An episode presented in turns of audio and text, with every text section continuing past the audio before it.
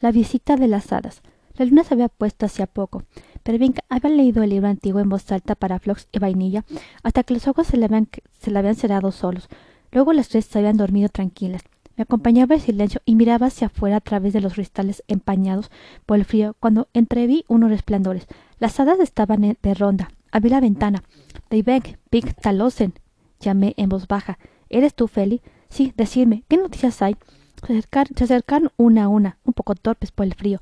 Burr, déjanos entrar un, un momento para calentarnos, Feli. Menudo frío hace aquí afuera, dijo Pig. Venid aquí, cerca de la estufa. Entonces, ¿habéis visto algo?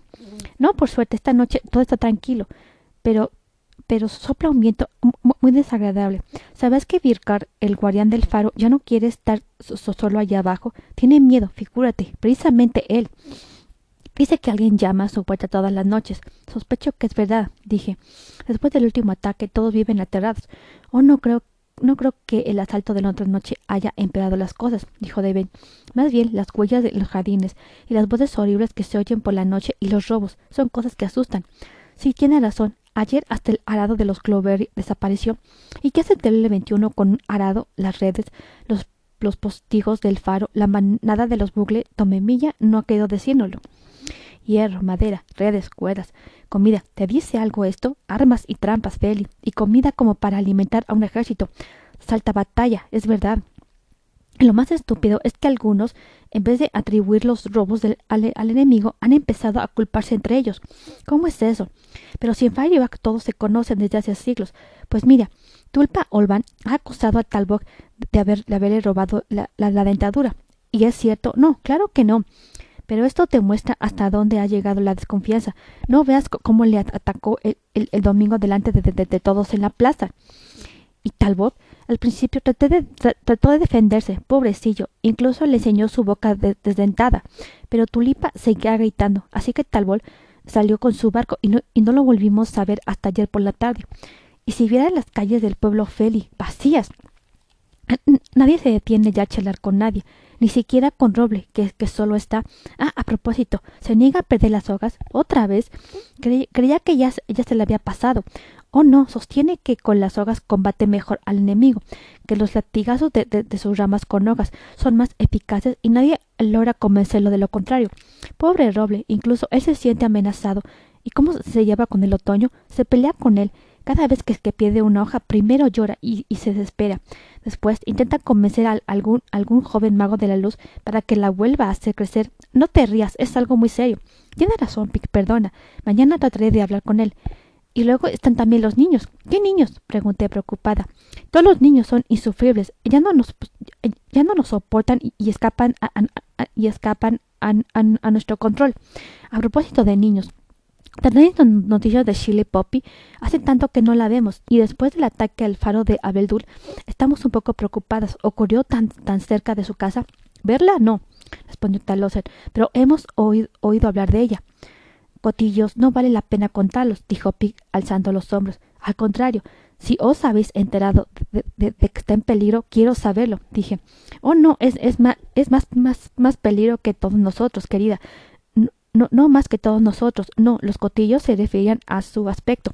¿Y qué tiene ¿Y, quién tiene tiempo para cotillar sobre el aspecto de una niña mientras el enemigo asedia el, pueblo y el asedia el pueblo el pueblo día y noche? Adelaida Pimenel, es arpía arrugada y, y, y busca líos, exclamé. Pero claro, tenía que haberme imaginado que era ella. Shh, baja la voz o despertarás a las niñas, susurró Daiven. Demasiado tarde. Pervinca se había erguido apoyada en los codos y nos miraba por las rendijas de, sus ojos. ¿Qué ocurre ahí? ¿Qué estáis tramando vosotras las lazadas? Nada, tesoro. Duerme tranquila. Dormir. He oído, he oído lo, lo que habéis dicho. ¿Estáis hablando de Shirley? Pervinca se levantó de la cama arrastrando con ella la manta. ¿Queréis bajar la voz, por favor? dije. Son las tres de la madrugada. Vuelve a dormirte. No puedo. Si hablaréis os oigo y si, y si os oigo no consigo dormirme. Está bien, entonces entonces vamos todas a dormir. No, no, espera. Quiero saber qué pasa con Chile, insistió. Chitón, ¿quieres despertar a todo el mundo? ¿Qué ocurre? ¿Quién grita? bufó Flox, medio dormida. Vaya, perfecto. Ahora se despierta la otra bruja de la oscuridad. Pero es que tenéis todas el sueño ligero. Cuando Flox vio vio su, a su hada, saltó fuera de la cama y corrió a saludarla. ¿Te has, ¿Te has portado bien? le preguntó Daiven. Muy bien, respondió Flox, pero me, me, olvidé el, me olvidé me olvidé el camisón y Vi ha tenido que prestarme uno de los suyos. Oh, Flox. Mientras Pervinca se había acercado a la cama de vainilla, Babu, despiértate, le susurró. ¿Es preciso despertarla también a ella? Pregunté. Claro, contestó Vi. Chile y, y, y eso sobre todo amiga suya. Despierta, despierta, Babu, susurró más fuerte. Ya no insistiría, dije. Yo no insistiría, dije. Todavía es de noche y las brujas de la luz a esta hora duermen profundamente. Ella además ella, además, hasta que no ve la luz, que... Ah, no, no, no, aparta, déjame. Muy bien, Feli, me has dado una magnífica idea, explicó Pervinca, agarrándome por las alas. Mira la luz, Babu, mira la luz, dijo moviéndome ante los ojos de su hermana como una linterna. Ultra, ultrajofensa, qué modales, protesté. Si me lo hubieras pedido gentilmente, lo habría hecho por mi propia voluntad. Vanilla abrió un ojo. ¿Qué, qué hora es? balbució. Las tres de la madrugada, respondió Vi arrastrándola fuera de la cama. Perdona, Babu, pero la única manera de despertarte es haciéndote creer que era de día. ¿Y por qué me ha despertado? Todo está oscuro allí, allá afuera. Yo mm, tengo sueño. No, no, no vuelvas a dormirte. Las hadas están hablando de Shirley Poppy. Tú también tienes que oírlo. Las hadas. Ah, mira las hadas. Buenos días. Quiero decir, buenas noches. ¿Habréis encontrado mi sombrero? Shh, escucha. Quizás no, ha sido buena idea venir, comentó Daven. Ni, ni, ni rastro, Babu. Lo siento, dijo Talosen. Vaya, qué pena. Entonces, ¿por qué estáis aquí? Es antipática. La mujer del alcalde cotilla a espaldas de Shirley, dijo Pervinca. Cara de faisán. ¿Y por qué? Si era, si era la, la, la, boca peste azul. Habla, habla en voz baja, susurró Pig. La Pimenel no es la única que cotilla. El otro día, al acompañar a las niñas al colegio, oí a Petula Pen hablando con la mujer del herrero y, decían que Edgar, Edgar Poppy debía de tener dos monedas de oro sobre los ojos para no, darse cuenta de lo extraña que es su hija. Y una de las, de una de las dos, no recuerdo cuál, añadió incluso que Shirley viste como una andrajosa, que si no, que si no fuera con esa rata, así la llamó, en el hombro, todos estarían más contentos y a lo mejor hasta se olvidarían, se olvidarían de su originalidad. Usaron exactamente esa palabra, originalidad. Pobrecita. Baby movió la cabeza. ¿Estás acotillando, Pic? dijo apartando el, tintero de las manos de Flox. Nada de eso, se defendió. Solo estoy contando algo que ha pasado. ¿Estás contando algo que, no te concierne y una conversación en la que no participarías? ¿Estás cotillando? Me habéis pedido vosotros que lo contara. Yo. ¿Estás cotillando? insistió David. Vale, está bien. Entonces me, me, callo. No deberían hablar ya. No, no, no deberían hablar mal de Poppy. Esto es una buena chica. No son andragos, murmuró Vainilla. La noticia la entristeció mucho. Pervinca, en cambio, estaba hecha una furia. Cierta gente no debería tener, tener derecho a hablar y punto. Quizás sea culpa del terrible 21 y, y, y, de, y, de, este mal ambiente. Todo el mundo está, está tan nervioso, irritante. Irritable, susurró Talose, pero Pervinca no estaba de acuerdo. La madre de Scarlett siempre ha sido una, una grandísima cotilla, incluso antes de que llegara el enemigo. Incluso su hija, si, si vamos al caso. Eh, añadió Flox. Exacto, su hija también, no, nuestro deber, ya, ya que ahora sabemos lo, lo, lo que van diciendo por ahí, sería, sería intervenir para defender el honor de Shirley y de su familia. ¿Y cómo pensáis hacerlo? respondí. Protestaremos, respondió Vi. E, escribiremos una carta. ¿A quién? Al alcalde. Para decirle que, que no queréis que su mujer se, se meta en las vidas de la gente de Fayuac. No, a, costa de los Poppy. Escribámosla ahora mismo, exclamó Vainilla entusiasmada. Creo que el alcalde tiene cosas más urgentes estos días, dije. No hace falta tanta prisa. Ahora volver a la cama y mañana con la mente despejada hablaremos de nuevo. La cita secreta. El viernes nada más levantarse las niñas, tomaron papel y pluma y se pusieron a escribir la carta de protesta al alcalde Pimentel. Estimados señor alcalde de de esa remilgada de su hija y, y, marido de, y marido de de faisán de su mujer. Con solo dos líneas escritas y ya se estaban revolcando de risa por el suelo. Pues sí, que vais a llegar muy lejos así, dije. Creía que queráis hacer algo serio. Lo será, solo necesitaremos desahogarnos un poco. Vamos a empezar de nuevo. Escribo yo. Escribo yo, Vi. Tú tienes una caligrafía que no se entiende y, usaré esta pluma. Vainilla tomó una hoja y de su preciosa colección de gomas, gomitas, lápices y, lapiceritos, plumas y plumillas, eligió la pluma más bonita.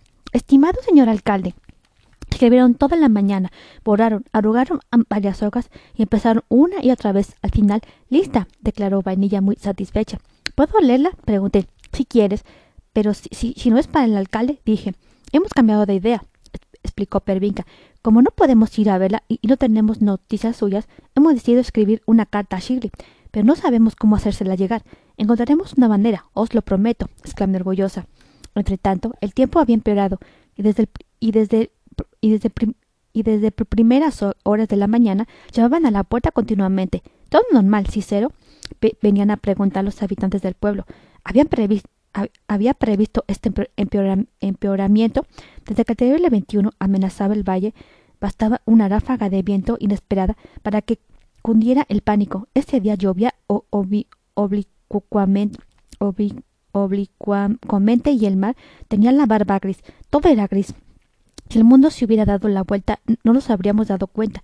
El cielo parecía el mar, el mar parecía el cielo, y, en medio agua y viento.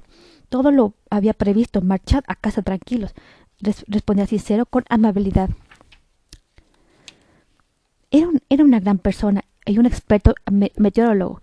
Conocía las nubes por su nombre y, y sabía decirte por su decirte por su forma si, traían sol o, borrasca, viento caliente o viento frío, lluvia o granizo. Sabía interpretar las olas y el color del mar, el vuelo de las gaviotas, el perfume del aire, las corrientes, la forma de la lluvia, el temblor de las hojas y todas las tardes escrutaba el horizonte hacia el oeste porque de allí llegaba la lluvia y el viento naturales, Además, siempre estaba disponible, así que cualquiera que pasara bajo, bajo nuestras ventanas, sobre todo en verano, se consideraba autorizado para pedirle consejo. ¿Dónde he hecho la red de Cicero? ¿Detrás del cabo del Romero o, en los escollos planos? ¿O bien, qué me dice del qué me dice señor Periwinkle? ¿Hacemos la fiesta de las tartas? No va a llover, ¿verdad? A mediodía, cansada de responder a, la puerta Dalia, colgó un cartel en nuestra cancela. Decía así Tiempo previsto, empeoramiento, lluvia y viento del suroeste, fuerza, o, fuerza 8. ¡Qué aburrimiento de invierno! refunfuñó Pervinca. No sé qué hacer. ¿Podrás hacer los deberes que te ha traído Flox? Dije, dijo, dijo, dije, vi, me fulminó con la mirada. Te odio cuando dices esas cosas, y yo me aburro y me desespero, y tú me hablas de deberes. Voy a, desesperarte aún más si esta tarde descubres que, que, tendrás que pasarte todo el fin de semana con los libros. Échate, échales al menos una ojeada. Pervinca tomó el libro de Flox con la expresión a más contrariada, del mundo, pero su rostro se iluminó nada más abrirlo por la primera página. Había una notita, estaba muy bien doblada y, ponía para mí. La abrió y encontró estas palabras. Hoy pasaré bajo tu ventana a las tres. Si no puedes bajar, asómate, Grisam. Sin decir nada, Pervinca guardó la, la, nota en su caja de, de secretos personal y se tumbó sobre la cama a leer. Siempre había sido muy discreta y, y, en, lo y en lo concierne a su amistad con Grisam, lo era especialmente. No hay, no hay, clase, no hay clase de magia, dijo Babu en, en, aquel momento. Vi bajo el libro. ¿Hoy también? preguntó alarmada. Sí, espero que no tenga que besar más sapos o cosas por el estilo. ¿A qué hora es? Me parece que tía Tomemilla ha dicho que bajemos después de la merienda. Uf, menos mal. ¿Por qué menos mal? Por nada. A la hora de la comida, sin embargo, los planes cambiaron. Hoy, hoy va a haber una asamblea de los humos mágicos a media tarde, anunció Tomemilla. Por ello, vamos a adelantar la clase de magia. Os espero, os espero en la habitación de los hechizos a las tres en punto. Pervinca estuvo a punto de atragantarse con un bocado. No podemos. Queremos hacer una cosa, intervino intentó, decir. Pervinca no se habla con la boca llena. La arrependió, la arrependió Cicero. Miró a su hermana con curiosidad. ¿Qué tenemos que hacer? preguntó. Conociendo a Pervinca en aquel momento, hubiera, eh, eh, hubiera estrujado a su hermana gemela. Tenemos que entregar una carta. ¿Hoy a las tres? Sí.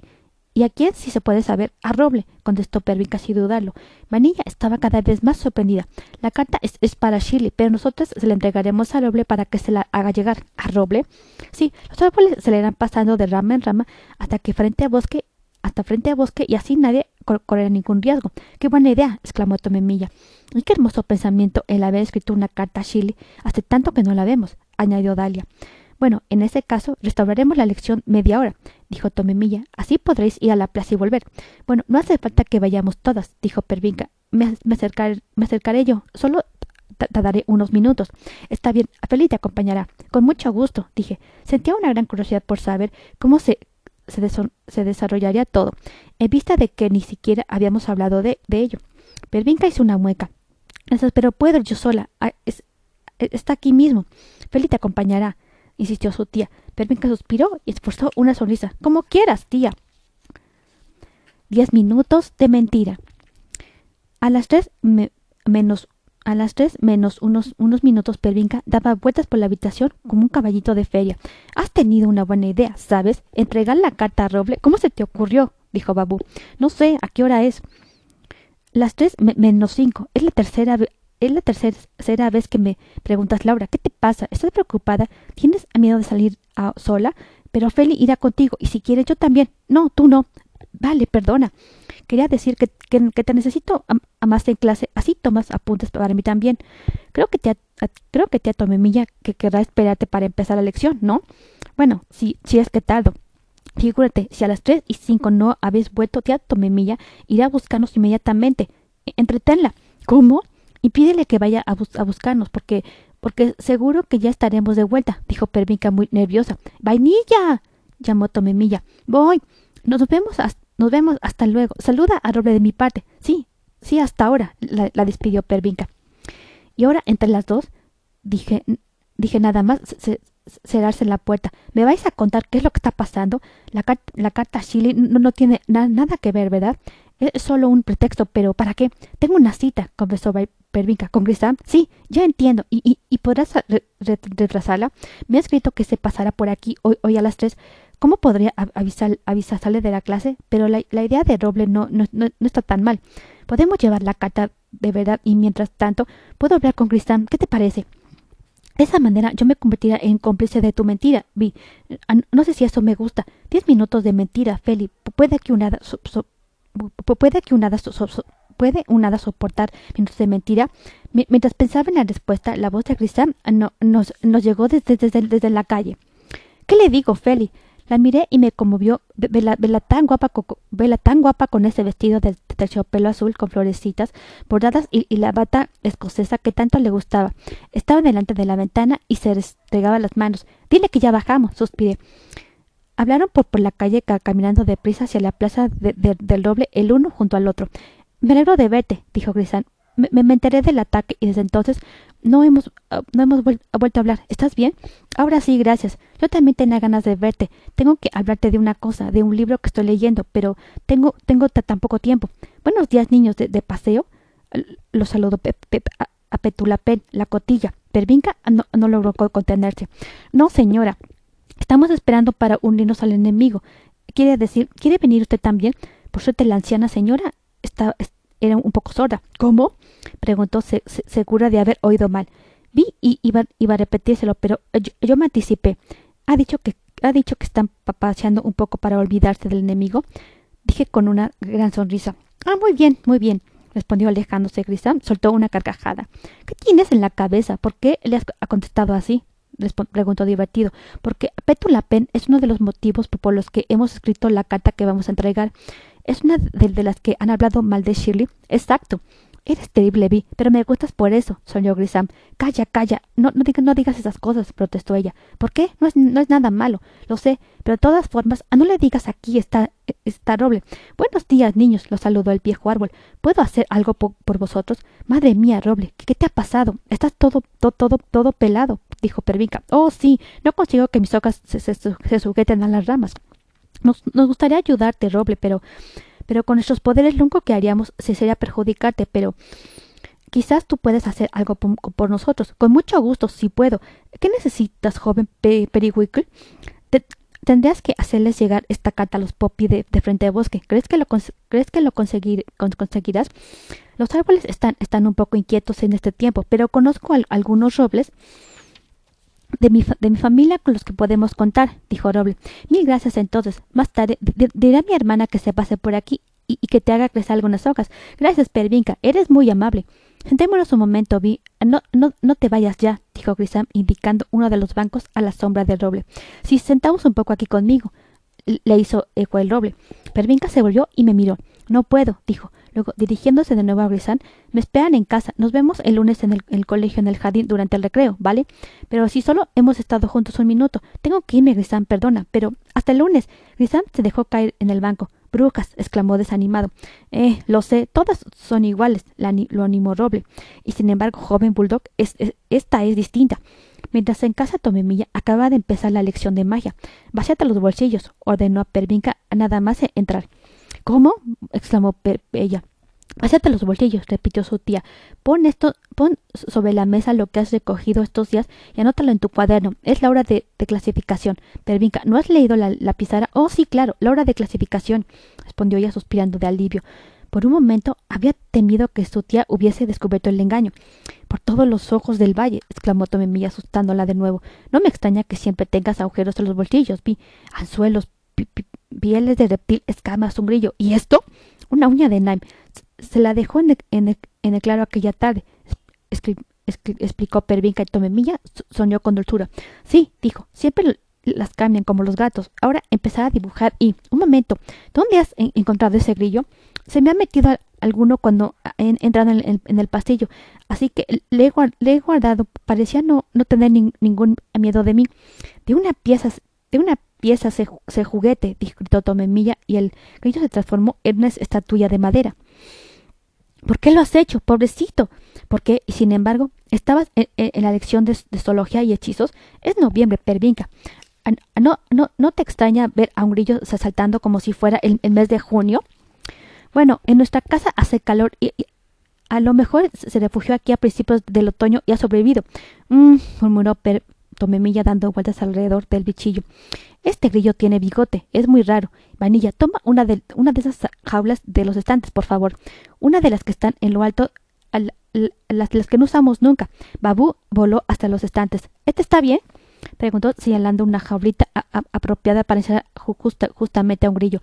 No, una de las, de las grandes si puedes, gracias. Trataré de hacer, hacerle un, un contrahechizo. Si es que si es que lo pienso, necesitaría más espacio. Tomemilla encerró al, grillo en la jaula y bajo la mirada atónita de las niñas y la mía, pronunció las palabras mágicas. Agítate, des juguetes, Puf.